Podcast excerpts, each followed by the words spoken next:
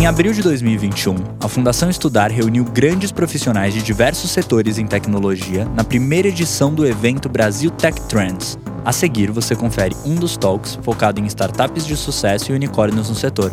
O papo contou com Camila Chute, empreendedora em tecnologia desde muito jovem, fundador e CEO da Master Tech, e com Paulo Veras, fundador e ex-CEO da 99, primeiro unicórnio brasileiro. A mediação ficou por conta da jornalista Ariane Abdala, uma das organizadoras do livro Fora da Curva 3 Unicórnios e Startups de Sucesso. Confira!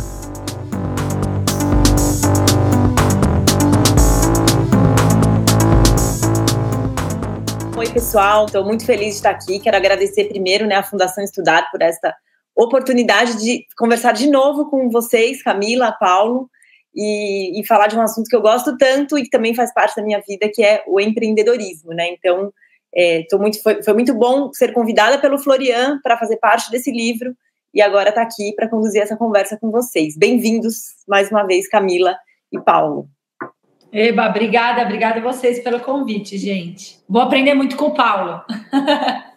Não, vai ser um ótimo papo. Foi, foi bacana participar do projeto do livro também, do Fora da Curva 3. E a gente está muito no espírito aqui da Fundação Estudar, sempre querendo compartilhar a experiência, né? Acho que uma coisa que eu gosto muito de falar é que a vida não é um jogo de soma zero. E, e conhecimento, quanto mais compartilhado, mais todo mundo avança, a sociedade. Então, Obrigado pelo convite e vamos lá. É legal que você já começou, já, já, já, vou pegar um gancho no que você falou agora, que é uma coisa que eu ouvi muito em todas as entrevistas, né, nas 12 entrevistas que eu fiz para o livro, que é essa história de aprender, né, de ouvir, de aprender com os outros, é, e dá para a gente pegar várias vias nesse tema. Mas eu vou começar aqui perguntando para vocês sobre autoconhecimento, que é um assunto que eu gosto muito e que tem a ver com esse aprendizado, né? Então, assim, a ideia não é só que vocês contem aqui a trajetória de vocês, mas é que vocês contem os bastidores, contem o que não, o que não deu certo, o que vocês, né, tiveram que aprender.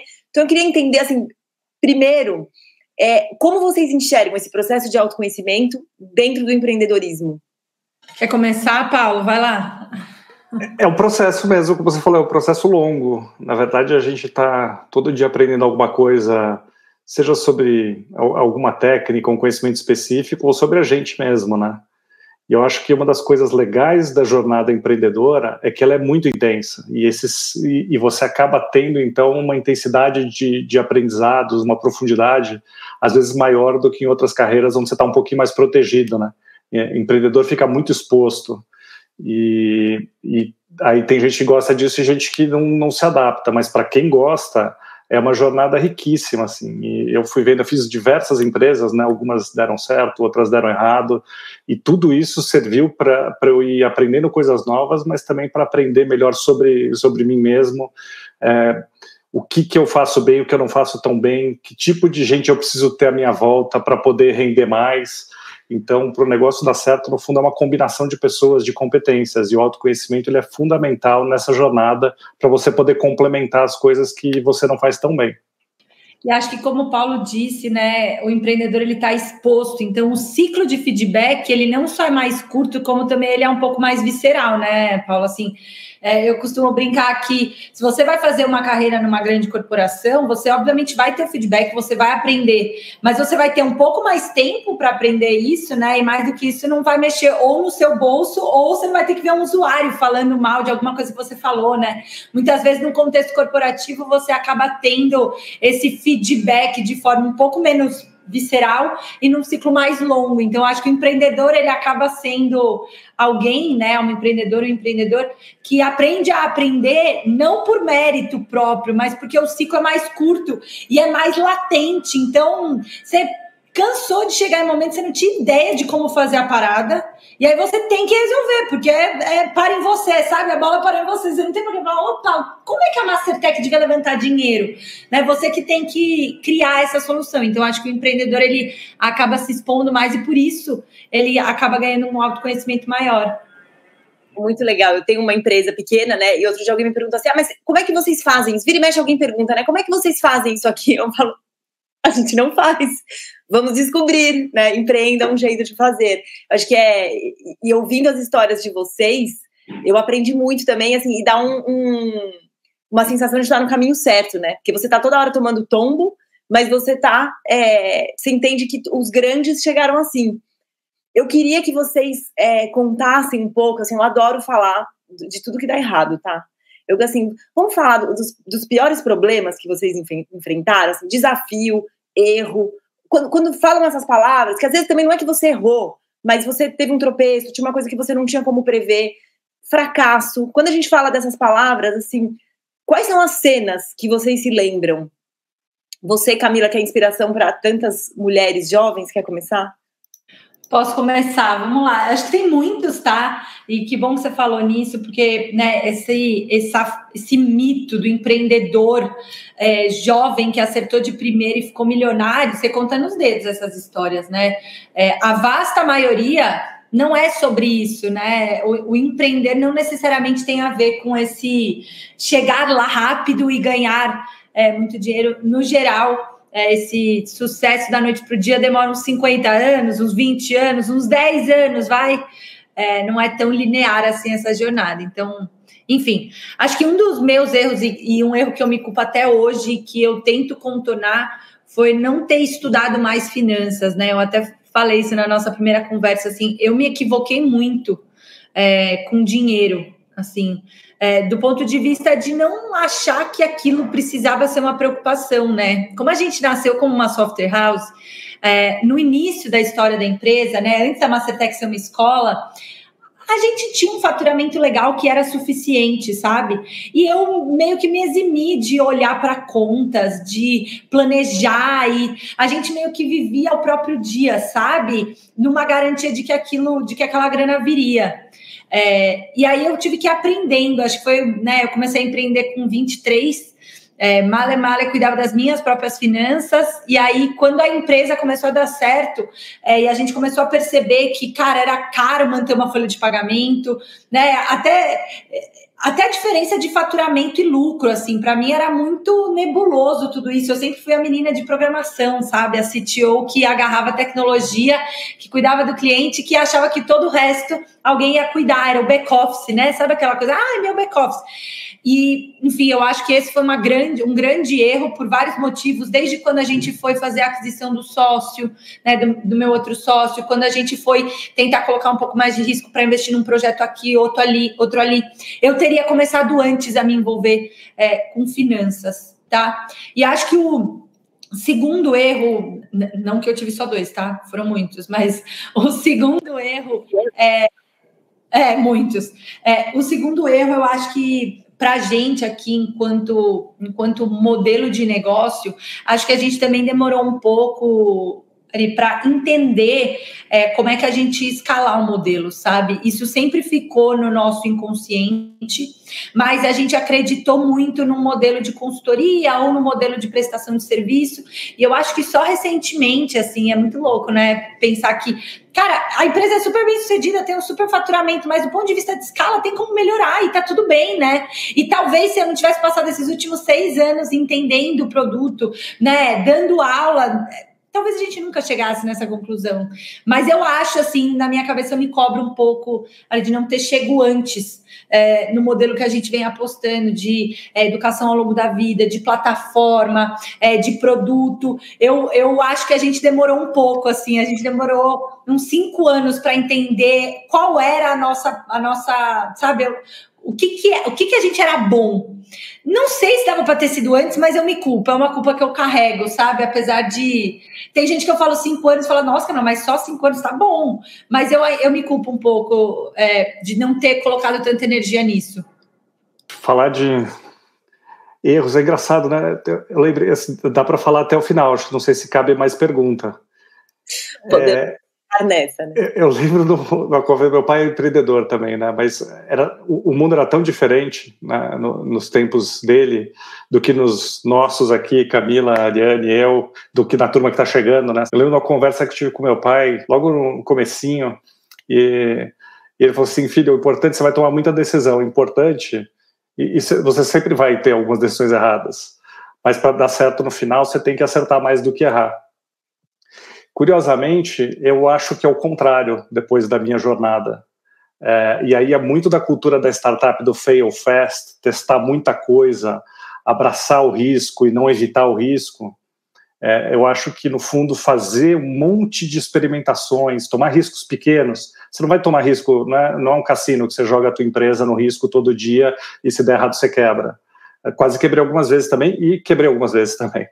Mas é, essa cultura de você usar o erro como uma forma de se autoconhecer, voltando para a primeira pergunta, e conhecer melhor a empresa, o cliente, o setor. A gente está num mundo em muita transformação. Então, a gente tem que ir construindo junto, e essa construção junto vai dar um monte de beco sem saída. Isso é normal, isso é parte do processo. Isso não, é, a gente tinha no Brasil uma cultura de, de fracasso, né? Você falou que você gosta de falar disso, eu também adoro falar disso, mas quando a gente escreveu um livro da Endeavor, hoje vai fazer 20 anos, é, a gente queria fazer um capítulo sobre erros e ninguém queria falar sobre isso. É, difícil achar conteúdo para pessoas que pudessem enviar público e falar assim: olha, eu errei, fiz isso errado, fiz isso errado, fiz isso errado. É, porque você ficava com aquele estigma que então você é um loser, você é um fracassado se você errou, né? E, e se você usar esse erro pa, para um aprendizado e para se desenvolver. E, e eu, eu costumava dizer na 99 que a gente tinha que terminar toda sexta-feira melhor do que a gente começou a semana na segunda. E, e isso envolve alguns acertos e alguns erros. É, eu vou citar alguns muito rápido, não vou entrar em detalhe, mas a, a parte financeira também, a gente tocou a empresa, a primeira empresa, na verdade, a gente podia me apresentar como founder da Tesla, né? Só que é, é a Tesla errada. É, a gente montou também a empresa com 22 anos e a gente fazia contabilidade por lucro presumido. E depois de quatro anos, fomos pegar investimento de um banco e a gente descobriu que a gente tinha dado prejuízo todo ano e a empresa gerava caixa. Também não tinha essa distinção. Se gerava caixa, eu estava entendendo que estava gerando lucro. Contabilmente dava prejuízo e a gente recolheu muito mais imposto do que precisaria por opção nossa. É, então, acho que esse foi um erro. Acho que gestão de gente, nossa, fazia tão errado no começo. É, e aprendi muito na Endeavor, a, aprendi muito com a turma da, da, da Bev. É, que realmente você a, a barra que eu tinha para o nível de entrega das pessoas era muito baixa. E com isso você não consegue fazer algo excepcional, você fica patinando, você não sai do lugar. Então, é, aprendi a recalibrar essa barra, isso, isso foi muito útil também. E só para terminar rápido aqui, a última empresa que eu fiz antes da 99 era de compras coletivas, né? E, e nessa todo mundo deu errado, não, não teve um vencedor. A única empresa do mundo que abriu capital é, o Groupon, mas desde que abriu capital chegou a perder mais de 90% do valor de mercado. É, então ali eu aprendi muito sobre o modelo de negócio, assim, sobre o que, que quais são os sinais saudáveis do negócio. Na né? primeira vez que eu ouvi a palavra de cohort, que é você ver se as pessoas que usaram alguma coisa continuam usando, né? Se você está fidelizando o teu público. E ali a gente tinha as, as vendas aumentavam muito todo mês e tal, e a gente achava que o negócio estava saudável, mas esses sinais já estavam lá. Né? As pessoas compravam o cupom de compra coletiva e depois nunca mais compravam. Tinha uma experiência ruim, não usavam. E esses sinais já estavam lá e eu não sabia procurar por eles. Então, foi um erro doloroso. Nesse caso, eu, eu apostei ali tempo, dinheiro, esforço e, e, acabou dando errado, mas foi uma lição bem valiosa que ajudou muito a fazer a 99 dar certo um pouco depois. Muito legal, bom de ouvir vocês. Assim, eu tenho um roteirinho aqui, né, com algumas perguntas que eu posso fazer, mas vai me dando ideias enquanto vocês estão é, falando. Quando você fala que. Quando, quando, vocês falam da experiência de vocês, eu penso muito numa coisa que eu, eu pensei muito durante o, o processo do livro, que eu acho que também é, culmina um pouco com o momento do Brasil, né? Que quando eu ouvia falar de empreendedorismo antes de eu empreender, eu achava que era uma coisa, e quando eu comecei a estudar esse assunto por trabalho, eu falei, mas as pessoas. Tem, tem duas visões diferentes, né? Tem o, o. Vai, a gente pode chamar do empreendedorismo de palco, que aí é muito essa imagem do jovem que vai ter uma ideia brilhante que ele está pensando por quanto ele vai vender essa ideia. E quando eu penso no meu, acho que o, o, o, meu empreendedorismo, que eu me identifico é o mais raiz, né? Que você fala assim, eu preciso ter uma vida boa, preciso fazer alguma coisa que faça sentido. Eu amo trabalhar, então eu preciso trabalhar o, tempo, o máximo que eu puder e, e, fazer uma coisa que eu não sei exatamente como vai ser. E que não tem nada a ver com ter uma pastinha e ir para Faria Lima e buscar um investidor. Claro que pode acontecer isso, né? Como aconteceu com o próprio Paulo, mas eu entendo isso muito mais como uma consequência, aí você vai empreender de novo, porque é disso que você gosta. Queria ouvir um pouco vocês sobre isso, assim, uma pergunta muito simples, mas o que, que é empreender para vocês? é decidir, e eu fiz um post esses dias na, no Instagram que deu maior bafafá, porque eu postei o. Fazia seis anos que eu tinha aberto o primeiro CNPJ, né? E aí eu postei que esses seis anos tinham me ensinado que a conta não fecha. E aí muita gente falou assim, Camila, mas você até que tá dando prejuízo? Camila, se você precisar de ajuda e não sei o que. Eu falei, gente, lê de novo o post. Eu não falei que empreender a conta não fecha, que você tem que aceitar menos, que você não tem que tirar salário, que você tem que sofrer. O que eu disse é, decidir empreender não é uma conta racional. Porque se você colocar na balança, né, é, todo o risco, o tempo que você vai empreender, era melhor você prestar um concurso e, e trabalhar no concurso. Assim, no meu caso especificamente, e, e a, né, o que eu escrevi no post foi um pouco assim, cara, eu era programadora numa Big Tech no Vale do Silício com 21 anos.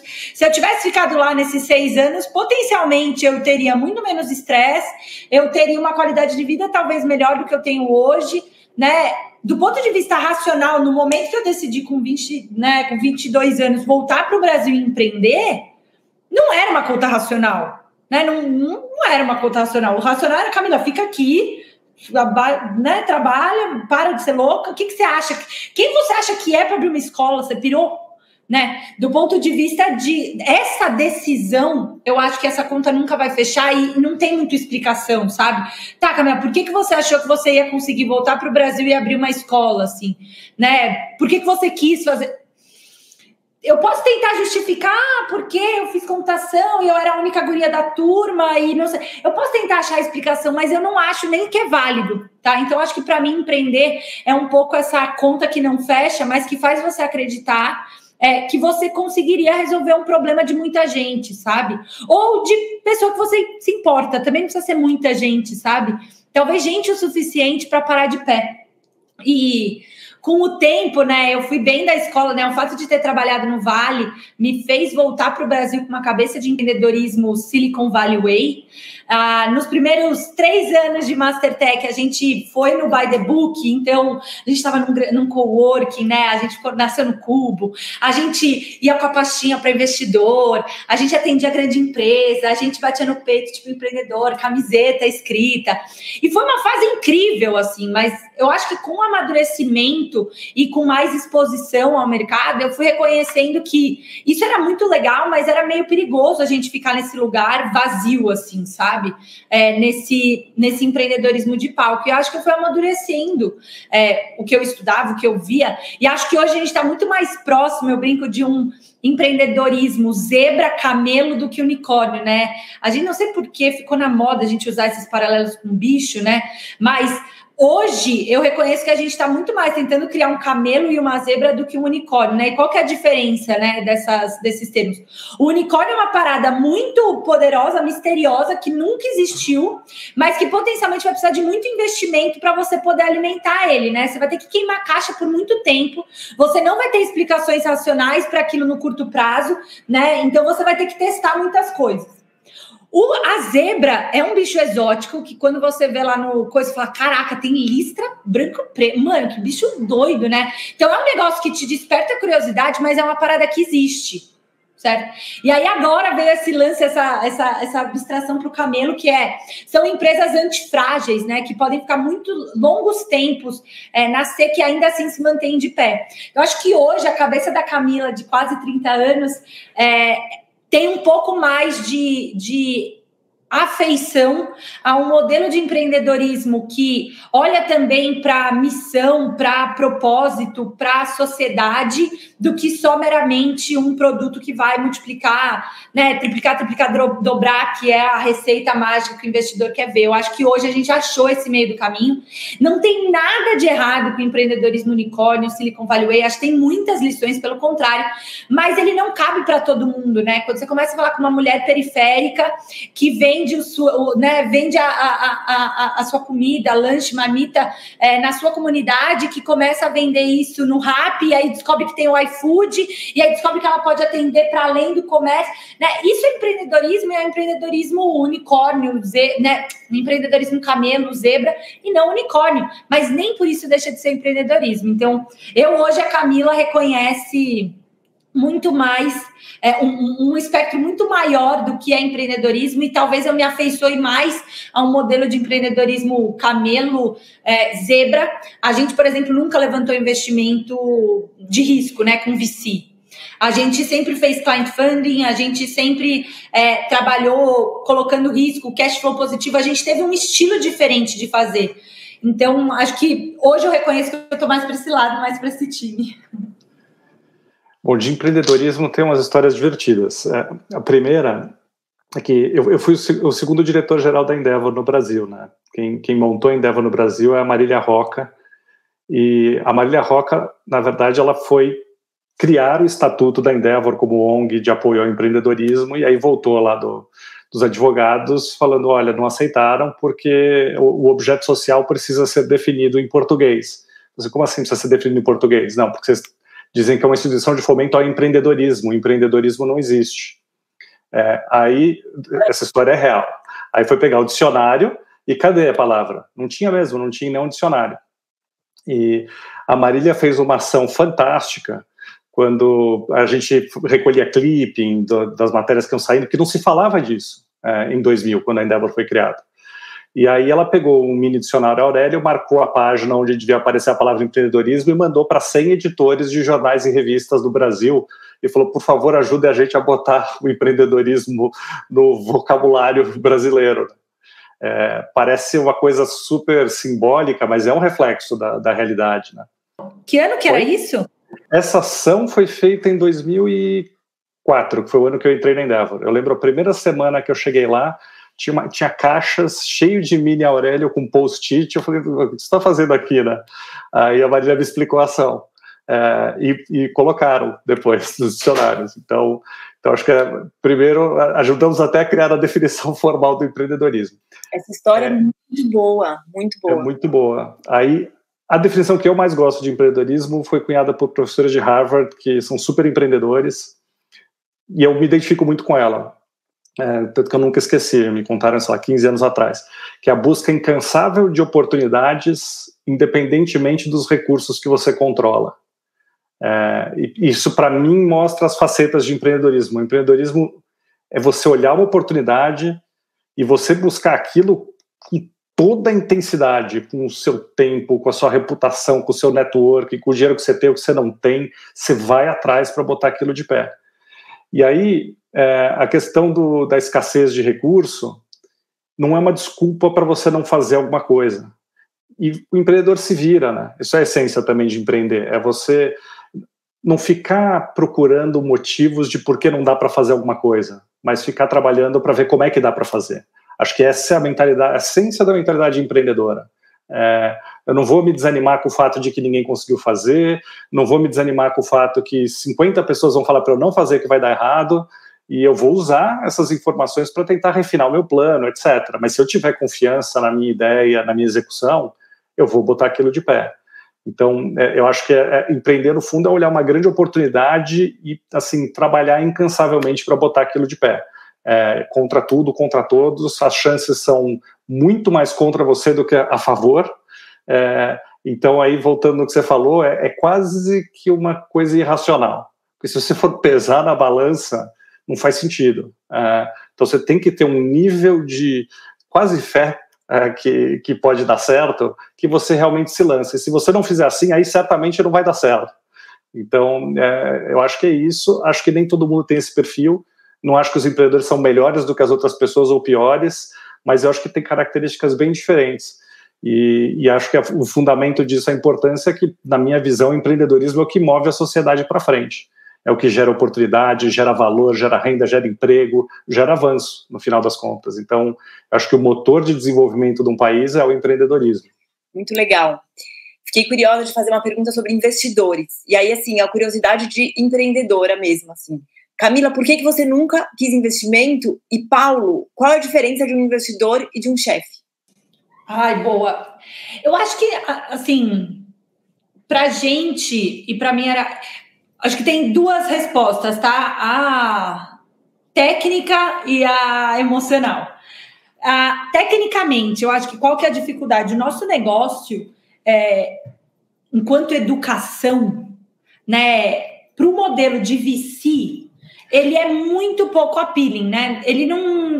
É difícil conseguir ter grandes múltiplos, é, principalmente no modelo como a gente sempre trabalhou, que não era de plataforma, que era de aula mesmo, né? Então, eu acho que a resposta técnica é: para o modelo que a gente tinha de negócio, de aulas presenciais, o modelo de venture capital não era bom. Existiam outras alternativas de financiamento, né? É, do ponto de vista de family offices e outros modelos de investimento. Mas do VC tradicional que a gente conhece de fundraising né, para startup, nosso modelo não era muito bacana. E aí, quando você começa a olhar as outras alternativas, elas não são tão afeitas a risco quanto o VC. Então, para a gente acabou, como a gente tinha um, um fluxo de caixa bom, assim, a gente era cash flow positivo, a gente preferiu não acelerar tanto o crescimento é, e se manter é, num ritmo mais saudável, né? Não tomar tanto risco. Então, acho que essa é a explicação técnica, né? Uma vez que a gente não tinha uma alternativa intermediária para a educação é, e as alternativas que nos restavam não eram tão competitivas ou não faziam tanto sentido para o nosso momento, a gente tomou, né, tomou a decisão de não escalar tão rápido, né, quanto a gente poderia tá? E aí eu acho que a explicação emocional, aí eu acho que tem um pouco dessa coisa do, do risco, assim, sabe? Ser uma mulher empreendedora, eu acho que do ponto de vista do componente que o Paulo estava falando, assim, desse gut, dessa sensação de que você pode, eu não sei se tem tanta diferença, tá? Mas do ponto de vista de como o mercado te enxerga, isso é bem diferente, assim, né? A forma como a gente enxerga a capacidade de uma mulher de empreender, né? A forma como o mercado reconhecia isso há um tempo atrás também não era tão afeita a essa diversidade. Então, acho que tem um componente também até de autopercepção, de tipo, cara, será que eu preciso, não preciso? Nas conversas, os investidores sempre olhavam para o meu sócio e não para mim, e eu era a liderança técnica. Então, eu acho que de alguma forma eu também fui. É, fui criando essa barreira emocional quase é, de investimento. E aí passou de um ponto que eu não precisava mais, sabe? Que a gente não precisava mais. Que era mais legal a gente olhar para possíveis M&As, para possíveis fusões, que eu acho que é inclusive o momento que a gente está agora, assim, uma possibilidade de qual que é o próximo passo da Mastertech, sabe? É, do que necessariamente levantar investimento. Então, eu acho que do ponto de vista emocional tem um componente de gênero, de idade, é, que nos últimos anos Vai, diria que nos últimos três anos surgiu Maya Capital, a Bitumami, algumas, algum, o Mia, né, algumas, alguns espaços mais afeitos a, a, essa aposta de empreendedorismo social, de diversidade, que talvez fizesse sentido para a gente, mas aí já tinha passado o nosso momento de necessidade. Então, acho que esse, esse componente emocional também influenciou é, no momento, e acho que agora a gente está num outro, num outro timing de negócio, sabe? Aí, então, talvez por isso. Acho que essa é a explicação técnica, a explicação emocional aí da conversa. Ah, legal. Na verdade, eu acho que o, o VC é um tipo bem específico de financiamento, né? E, mas até voltando aqui um pouco do que a Camila falou, eu, eu sempre falo para os empreendedores que o melhor dinheiro é o que vem dos seus clientes. Se você conseguir crescer rápido com esse dinheiro, você não precisa de mais nada. É, mas tem alguns tipos de modelo de negócio onde fica muito diferido, né? Você precisa investir muito na frente para botar alguma coisa de pé, criar um produto, um serviço. E, e se você não tiver um financiamento que ainda entra num estágio muito arriscado para o negócio, é, você não consegue fazer, né? Então, a 99 foi um caso assim. É, a gente criou a 99 e foi começar a ter receita dali a um ano e meio. É, então, levou muito tempo, mas já era o plano. Mas a gente sabia que a gente estava fazendo uma coisa que, que ia dar receita. Então, também tem que separar um pouco, né? Do, você falou do palco e tal. Tem muita gente que faz negócio que não para em pé, torna um caminhão de dinheiro e depois fecha. Então, acho que tem que ter responsabilidade. É, mas no, no, nosso caso aqui, a 99 ela não teria acontecido se não existisse a indústria de VC. E é uma empresa que, se a gente vendeu três anos atrás por um bilhão de dólares, hoje é, talvez esteja valendo o pedaço que, que, a, que a Latinoamérica para a Didi, que comprou 99, talvez esteja valendo uns 8 a 10 bilhões de dólares. Então, o VC tem um uso muito específico, onde ele pode alavancar muita criação de valor. Por outro lado, é um modelo pelo próprio, pela própria natureza que ele é muito arriscado. Então, a maior parte das empresas que os VCs investem acabam não dando certo. E aí eles dependem de algumas empresas darem muito, muito certo, né, virarem os unicórnios para dar retorno para o fundo. Então é uma dinâmica meio perversa, assim. Acho que o nível de pressão fica muito maior, a expectativa de crescimento fica muito maior. É, mas para alguns modelos de negócio não, não tem outra opção. Se você não fizer assim, você não consegue fazer. Então, uh, para responder a outra pergunta de, de como fazer para o VC não virar seu chefe, é, eu acho que isso às vezes acontece, e quando acontece sempre dá errado, é, porque no fundo o empreendedor é o dono da visão, do plano, da execução, e ele tem que encontrar um bom VC que o apoie nesse plano, não que queira impor a visão dele do que o empreendedor tem que fazer, tem que contribuir, tem que trocar ideia, tem que discordar, isso tudo está ótimo, faz parte do, do crescimento, do, do refinamento da ideia, da execução, mas se o empreendedor se coloca numa situação onde ele encara que o VC é o chefe dele, invariavelmente, todas as vezes que eu vi isso acontecer, o negócio deu errado.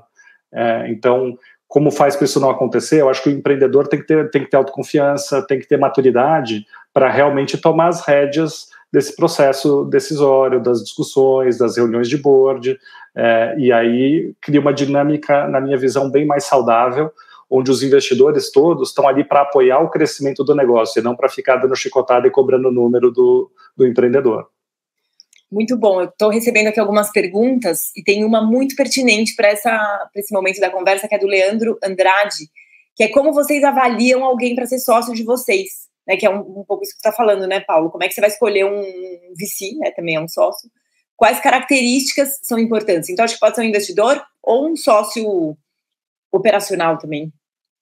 Primeiro tem um livro que acabou de lançar que chama Sem Filtro que conta a história da aquisição e do modelo do Instagram versus Facebook, que para mim assim foi muito importante ler e que é uma aula sobre sociedade, o que fazer e o que não fazer, é, sobre o modelo do Facebook, né? O fato do Facebook ter comprado Instagram e WhatsApp, e ambos os fundadores terem vazado e deixado para trás um bolo de dinheiro, tipo, mano, não quero essa. Enfim, tem vários aprendizados. Lembrei desse livro, Leandro. Se você estiver nessa saga sem filtro, talvez te ajude. É, como inspiração, tá? Ele não é um livro sobre sociedade, mas como inspiração para você pensar algumas coisas, tá? Especificamente o que, que eu aprendi, assim. É quase como um relacionamento amoroso, só que com componentes técnicos, tá? Então, acho que o primeiro ponto é: tem que ser uma pessoa complementar a você, mas envolve uma uma vontade de querer conviver com aquela pessoa, uma admiração, sabe? Eu acho que eu canso de receber e-mails pedindo assim: ah, eu tô procurando um sócio CTO, uma sócia, arruma aí para mim, eu já tô com tudo pronto. Daí eu normalmente respondo assim: nossa, amigo, você arrumou o casamento inteiro e esqueceu de convidar a noiva ou noivo, né? Tipo, como assim? Tá tudo pronto, é só chegar e aí eu dou tantos por cento. Eu acho isso um risco e hoje eu reconheço que eu acho um pouco arriscado, assim. Eu normalmente dou dica para a galera. Chega como funcionário, começa a trazer ele para perto da operação. Se você vai ter que contratar um sócio, né? Se você vai querer trazer alguém, melhor que essa pessoa venha como funcionário, você conviva com ela, reconheça a forma de trabalhar e depois você dá um pedaço da empresa e tal. Acho que chegar assim para casar, eu acho meio arriscado. É, então, acho que esse componente de complementariedade versus você querer conviver com essa pessoa é, é, muito, muito relevante. Então, eu não acho que esse componente de relacionamento pode ser descartado numa parada que você vai passar por uma montanha russa emocional e você vai ter que conviver com a pessoa. Você tem que gostar de querer almoçar com ela. Você tem que gostar de querer tomar um café com essa pessoa, sabe? Para além, obviamente, do componente técnico.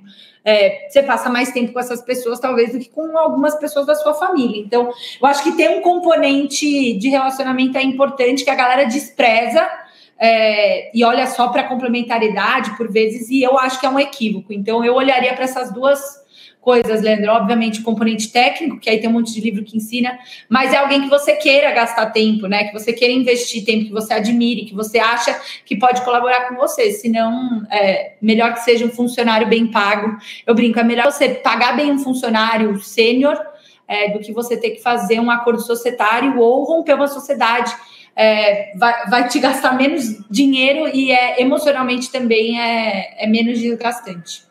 É, eu acho que uma dica. Eu, eu tive bastante sociedade já, e, e, mesmo nas empresas que deram errado, é, ainda tem uma relação muito boa com os sócios que, que passaram pela jornada comigo. É, o que eu acho que vale pensar é o seguinte: é, concordo com tudo que a Camila falou e, e colocaria alguns pontos a mais. É, eu acho que tem que ter complementaridade na parte técnica, na perspectiva, no conhecimento, na formação. Então, uma sociedade onde todo mundo tem o mesmo perfil, estudou na mesma escola, etc., no fundo é uma pessoa. Né? Se você tem três ou quatro iguais, você tem um. É, você não vai ter boas discussões, você não vai ter contraponto, etc. Então, essa é a diversidade boa de buscar, né? É, dos valores, tem que ser 100% alinhado. Aí não, não dá para ter diferença. Então, sociedades mais sólidas são grupos de pessoas que têm os mesmos valores, as mesmas crenças fundamentais, e dali em diante as discordâncias são muito mais por esses outros fatores que eu falei, né? Então aí é bom ter preto, branco, rico, pobre, gente que aprendeu sozinho, gente que aprendeu na faculdade. É, quanto mais diversidade, desde que o conjunto de valores seja o mesmo, aí melhor, porque é a discussão que constrói, é a discussão que enriquece. Se você tem uma divergência de valores, é uma discussão que não tem como construir. Ela, ela é sempre é, destruindo valor. Então, é importante ter esse tempo, mas ter um, é, um trabalho muito forte assim de, de ver se não só se bate o santo no sentido de vou gostar de almoçar com essa pessoa, mas pô, as crenças fundamentais dessa pessoa batem com as minhas. É, e porque você passa tanto perrengue que se não tiver esse alinhamento, aí vira um problema muito grande. Então, então eu olharia por aí, assim, buscaria. É, e em geral, uma coisa legal na 99, por exemplo, éramos, éramos três founders a gente tinha ali dentro do time fundador todas as competências e experiências que a gente entendia que eram fundamentais para o negócio dar certo. É, então, é, eu já tinha empreendido, já tinha levantado capital, é, liderado time, montado time. É, o Renato é um cara de, naquele momento ainda era bem mais jovem, mas era um cara tecnicamente muito bom de programação, já tinha feito um site de altíssimo volume de acesso, confiabilidade, etc. Então, se desse qualquer problema, ele virava a noite codando, no dia seguinte estava consertado. E o Ariel, ele tem uma empatia que é uma coisa assim off the charts. Ele ele consegue pensar com a cabeça do usuário o tempo inteiro. E para mim, assim, cada vez que eu vi o aplicativo versão 1.3.7, virava paisagem. Eu já não, eu, eu perdia um pouco isso. É, o Ariel sempre teve isso. Ele virava a noite lendo o review do aplicativo na, na App Store. Então ele tem essa cabeça que eu acho que hoje é tão fundamental para as empresas darem certo, que é realmente esse foco incansável no consumidor. É, que eu acho que, na minha visão, até mais do que a tecnologia em si, é onde as startups mais se diferenciam das empresas tradicionais. É realmente estar tá muito ligada na jornada do usuário, para fazê-la mais simples, mais objetiva, é, mais prazerosa. Então, o Ariel trouxe essa cabeça. Então, juntando isso, é, esses três, a gente tinha tudo que a gente precisava para fazer o negócio rodar. A gente só começou a contratar gente um pouquinho mais sênior dali a dois, três anos, com o negócio já rodando em escala, etc. Então, procura isso também, não só as competências complementares, mas entende o que, que precisa de competência para esse negócio dar certo. E tenta botar todas elas no time fundador. Muita gente, às vezes, terceiriza um pedaço, né? principalmente gente de negócios que não fez tecnologia, fala assim, ah, vou fazer uma fintech e eu vou contratar uma software house para fazer o software. Não vai dar certo essa competência tem que estar dentro de casa. Então você vai precisar ter um sócio que seja um CTO. É, você vai precisar aprender o, que é um CTO, como é que funciona, como é que escolhe, pegar referência, etc. Mas se você não tiver isso, não vai funcionar. Então, pensa nas competências necessárias para o teu negócio funcionar e tenta colocar todas elas no founding team. Aí eu acho que a chance de dar certo aumenta bastante. Muito legal, assim, achei legal que vocês deram dicas bem práticas, né? Assim, dá para me deu vontade de transcrever e fazer um, uma planilha. É, uma pergunta do Otávio Souza: Como vocês continuam inovando em empresas que já nasceram tão inovadoras? Eu acho que o, que o Paulo já respondeu, assim, vamos ser mais Ariel. né? Vamos ter uma busca incansável em olhar para o usuário que naturalmente você vai gerar essas invenções é, que empurram o seu negócio para frente, né? Eu gosto de uma definição do James Moore, né, que fala que inovação é uma invenção de um ponto de vista comercial. E comercial aqui não tem a ver só com dinheiro, mas tem a ver com apio, né? Tem a ver com vontade de outra pessoa comprar, né? Aquilo gera valor. Então, eu acho que se você se manter é, firme nessa missão de resolver um problema e não apegar a, essa, a uma solução pronta, tal, você vai se manter inovando, né? Eu acho que algumas empresas acabam perdendo um pouco essa, essa faísca inovadora porque elas se apaixonam muito pelos modelos atuais, pelas soluções atuais, pelas pessoas atuais e acabam se desprendendo um pouco da missão, da, do problema que ela está ali para resolver, né? Então, eu, eu acho que a Mastertech e, e, e empresas que eu acompanho mais de perto é, se mantêm inovadoras muito, é, com muita clareza de qual problema elas estão resolvendo e que elas trabalham ali para o usuário, para gerar valor para o usuário num fluxo contínuo. E aí elas vão ser inovadoras.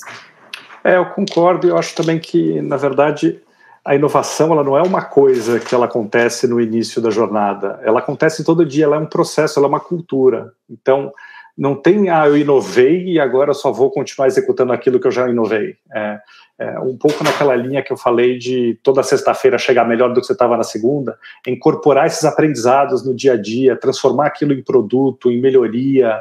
É, então, é, é, uma cultura de melhoria contínua mesmo. Eu gosto muito do livro do, do Eric Ries, lá da, da Lean Startup, que ele coloca um método para isso. É, né? Você, é, muita gente que olha de fora do mundo de startup fala assim, ah, tudo um bando de maluco, fica chutando um monte de coisa e às vezes dá sorte acerta uma coisa. Não é isso, é, é método, é estar tá testando, é estar tá aprendendo junto com o cliente, é estar tá medindo tudo.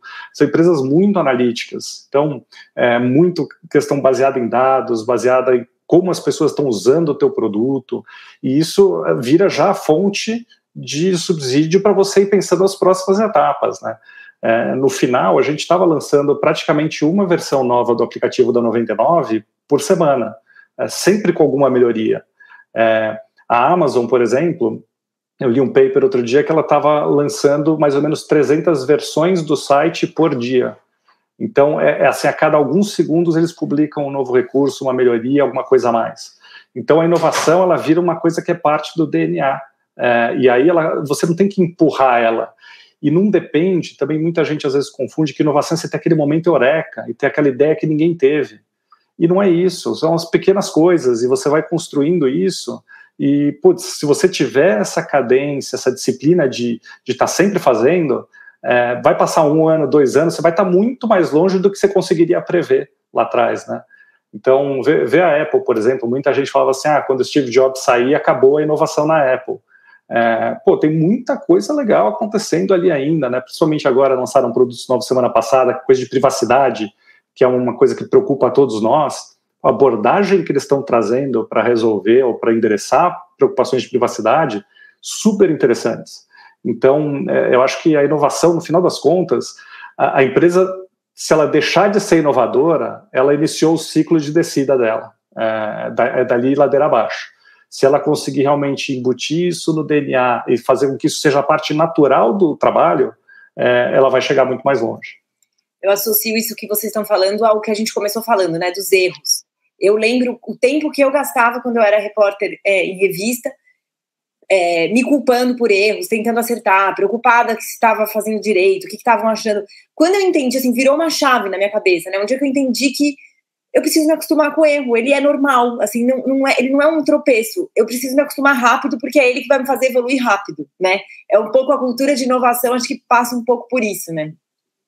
Vou só fazer... Pra, só para completar isso que você falou, passa por isso justamente aquela cultura de não, não querer recriminar, não ficar com vergonha do erro e querer esconder o erro. Né? A gente, nas empresas de tecnologia, a gente sempre faz um negócio que é, que é uma autópsia, né? chama post-mortem.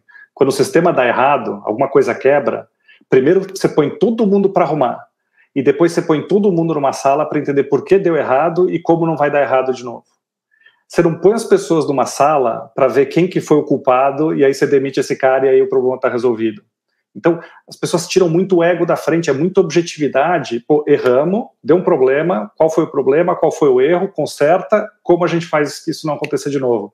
Essa mentalidade na empresa faz ela continuar inovando e na nossa vida, pessoal e profissional, faz a gente continuar evoluindo sempre.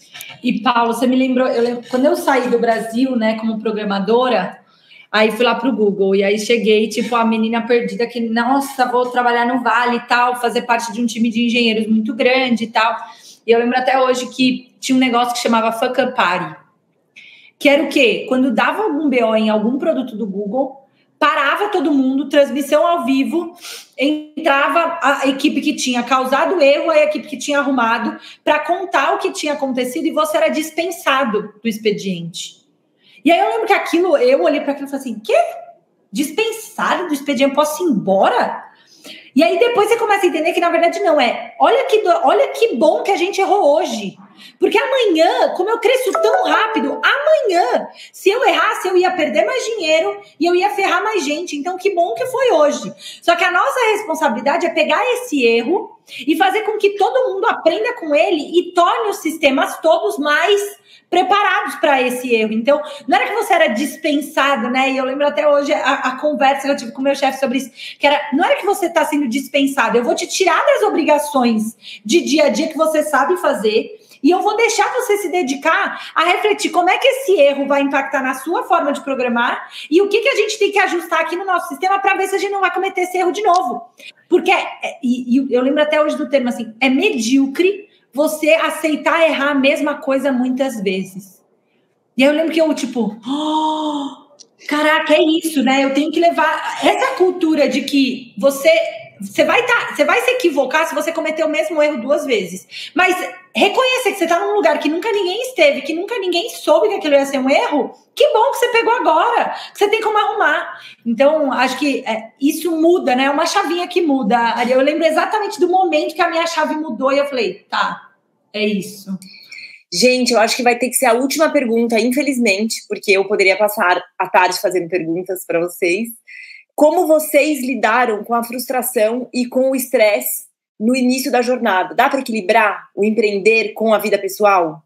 Vai, Paulo, você primeiro que eu preciso ouvir essa. Tá, vamos, vamos por partes. Eu, eu, eu sempre me divido com essa pergunta. É, quando o pessoal coloca como é que se equilibra a vida pessoal e, e profissional, a minha resposta em geral é eu não entendi a pergunta. É, você pode definir o que é vida pessoal, o que é vida profissional, já que termina uma e começa a outra? É, e, e, eu acho que aí, voltando até um pouco, é uma boa pergunta para o fechamento, porque a gente falou no, no, começo aí da intensidade, né? Quando você está empreendendo, você se doa muito, tem muita gente que passa a depender também do, da, das suas decisões, das suas ações, é, das coisas que você opta por fazer ou não fazer. É, e o peso disso, assim, na saúde mental, ele é imenso, assim, isso está sendo bem mais discutido recentemente, assim mas é, é, sofrido. Então, acho que um dos motivos de, de precisar de uma personalidade resiliente para dar certo como empreendedor não é nem tanto a questão do é, ah, um dia eu vou acertar, errei, aprendi, ou, ou, é você aceitar, é você emocionalmente suportar esse peso que ele é gigantesco. É, então, é, não é fácil, eu acho que é bom ter ajuda, é, é bom ter gente para conversar, é, a, a, solução que eu tinha, né, você colocou frustração e estresse no início da jornada, é no início, no meio e no fim. É, não, não, termina. Se o negócio der errado, piora. Se o negócio der certo, piora também. Porque você tinha 10 pessoas, aí você tem 100, aí você tem mil, aí você tem outros países, aí você tem outros produtos. Então, você precisa achar um jeito de lidar com isso de uma forma que aquilo não te consuma, porque não vai melhorar. Você não, não pode lidar com isso, você, ah, não, agora tá ruim, mas ano que vem vai estar tá tranquilo. Não vai estar tá tranquilo. Se o teu negócio estiver indo muito bem ou muito mal, nunca vai estar tá tranquilo. Então, você vai ter que achar um jeito de lidar com isso. É, Para mim, o que eu procurava fazer, eu não acho que tem fórmula universal, acho que cada um tem que procurar a sua, é, eu procurei não separar essas coisas, mas misturar um pouco essas coisas. Então, é, por exemplo, sempre gostei de tirar férias, não deixei de tirar férias no período em que eu estava empreendendo. Mas, sei lá, viajava com família, mulher, filhas. É, antes de sair do hotel, passava uma hora lendo e-mail, falando com as pessoas, etc. Aí saía, passear, conhecer lugar, não sei o que, etc. Aí, final de tarde, volta, todo mundo vai tomar banho, mais uma hora. Então, eu não, eu não falava assim, ah, não, por duas semanas ninguém fala comigo e depois eu vejo o que eu faço. Eu ficava conectado. E da mesma forma no trabalho, teve dias que eu saí do, do trabalho para para ir numa reunião de pais na escola, ou para levar minha filha no médico quando teve um problema em casa, machucou o pé. É, então, a minha forma de lidar com isso foi não, não entender que era possível uma separação total. Você tem uma caixinha aqui do empreendedor e a outra caixinha do ser humano. Assim, é, é, uma, é uma caixinha só, é a tua vida. Tenta encontrar um jeito de lidar com aquilo de uma maneira sustentável. Vai ser pesado de qualquer forma. Não se iluda que vai ficar mais leve ali na frente. E acha uma forma de conseguir viver bem com isso. Se você conseguir isso, aí você vai longe, você vai empreender a vida inteira. Se você não conseguir, é, aí é mais fácil você procurar uma carreira um pouco mais estável, um pouco mais previsível, onde você vai se sentir melhor. Então, é, é essa, é, essa é a minha abordagem. Então, eu sei que não é universal, mas eu sempre aconselho muito as pessoas a não achar que ah, no começo é duro, mas depois melhora. É, você tem que realmente aprender a lidar com a dureza, porque ela é parte da jornada empreendedora daqui até o final problemas não acabam, né, Paulo? Eu lembro de, e eu acho que isso é algo que muita gente pensa assim. Eu pensava assim: não, hoje tá difícil porque a gente não tem dinheiro em caixa, então a gente tem que fazer caixa. Aí depois, quando você tem caixa, você começa a ter que lidar com um problema de recursos humanos e um monte de gente indo embora e pedindo aumento porque acha que a empresa já tá ganhando bem e não sei. Então, os problemas eles só mudam. eles não somem, né, da, da jornada. Então, eu acho que quando você entende, né, Rodolfo, que é menos sobre uma corrida de 300 e sim uma maratona de 42, e que não adianta você estourar no primeiro quilômetro, senão você vai quebrar, é, eu acho que a vida fica um pouco. Né, você consegue ajustar esse ritmo e perceber que não adianta você quebrar no primeiro quilômetro, né? Não adianta você passar por cima de você. Você vai ter que conseguir equilibrar isso. Então, né? Eu também sou do time do Paulo de que não separa assim vida pessoal e vida profissional, ainda mais no contexto de empreendedorismo, né? No contexto de liderança eu já acho isso difícil. No contexto de empreendedorismo, onde você muitas vezes é, né, acaba virando porta-voz da empresa e tal, você obviamente a empresa vai influenciar o seu a sua vida e vice-versa, né? Porque é, é, é, um aspecto cultural. A empresa é quase uma extensão né, das suas crenças, muitas vezes. Então, eu acho que a hora que você saca que é uma maratona e não um sprint, melhora bem. E aí tem que achar, cara, é aprender um esporte novo, é se dar sextas-feiras à noite, é não trabalhar de sábado, mas trabalhar de domingo, é não trabalhar de sábado e trabalhar de domingo, é você sempre acabar até tal horário. Eu acho que não tem regra, né? Tem gente, tem gente que é 5 a.m. Club. Eu acho massa, acorda às 5 da manhã e aquele é seu tempo, mas talvez você seja a galera da meia-noite, que fica da meia-noite a uma fazendo. Você tem que achar como é que você vai ajustar isso. Tem gente que é a galera que sai para correr no almoço. Acha qual que é a sua parada para você conseguir manter um equilíbrio e dar certo no longo prazo. Não tem, não tem muita receita, não.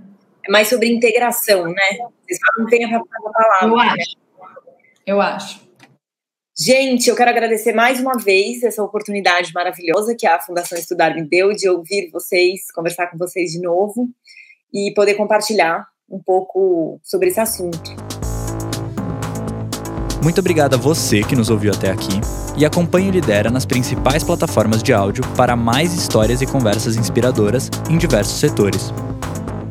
O desenvolvimento deste episódio é da Súria Barbosa e a narração e edição são do Pedro Rodante. Até mais!